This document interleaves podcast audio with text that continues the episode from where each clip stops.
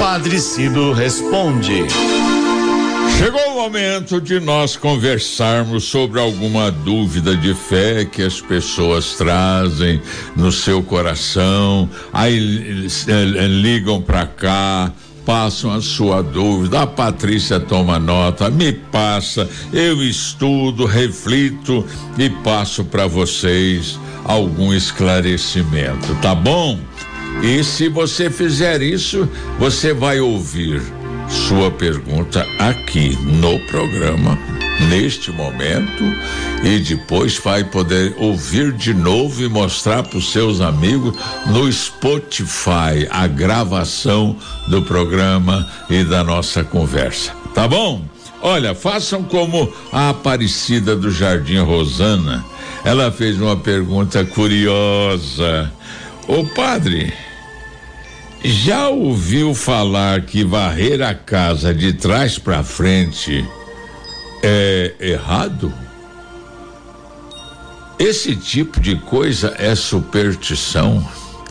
O que quer dizer varrer a casa de trás para frente?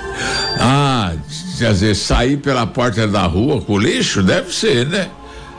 Olha, minha irmã, Deixa eu dizer para vocês uma coisa, para você uma coisa. A verdadeira fé em Deus liberta a gente dessas superstições e, e crendices. A verdadeira fé não se baseia no medo. Por isso é preciso que aprofundemos o, o nosso comportamento e o nosso conhecimento das verdades de nossa fé. Que jeito?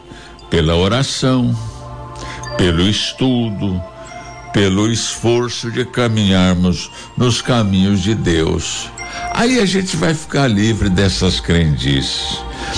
Pense comigo, minha irmã, porque Deus nos eh, castigaria pelo jeito de varrer a casa?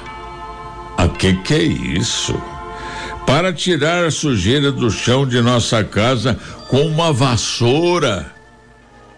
Tanto faz o modo de mexer com essa ferramenta e o lugar por onde começamos a limpeza. Ah, a grande preocupação da igreja hoje, Aparecida, é a formação da fé dos seus filhos. E a igreja nos quer homens e mulheres vivendo a alegria de ser amados por Deus. Passaram para nós uma imagem de um Deus totalmente, uma imagem distorcida do nosso Deus.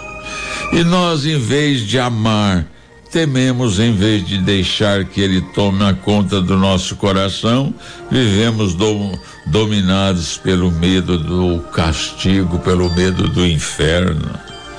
Ah, não é este o Deus amor, misericórdia, lento para perdoar que Jesus veio nos apresentar.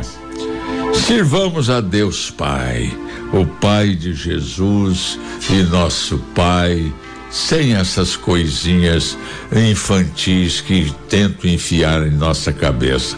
Um abraço para você, querida irmã.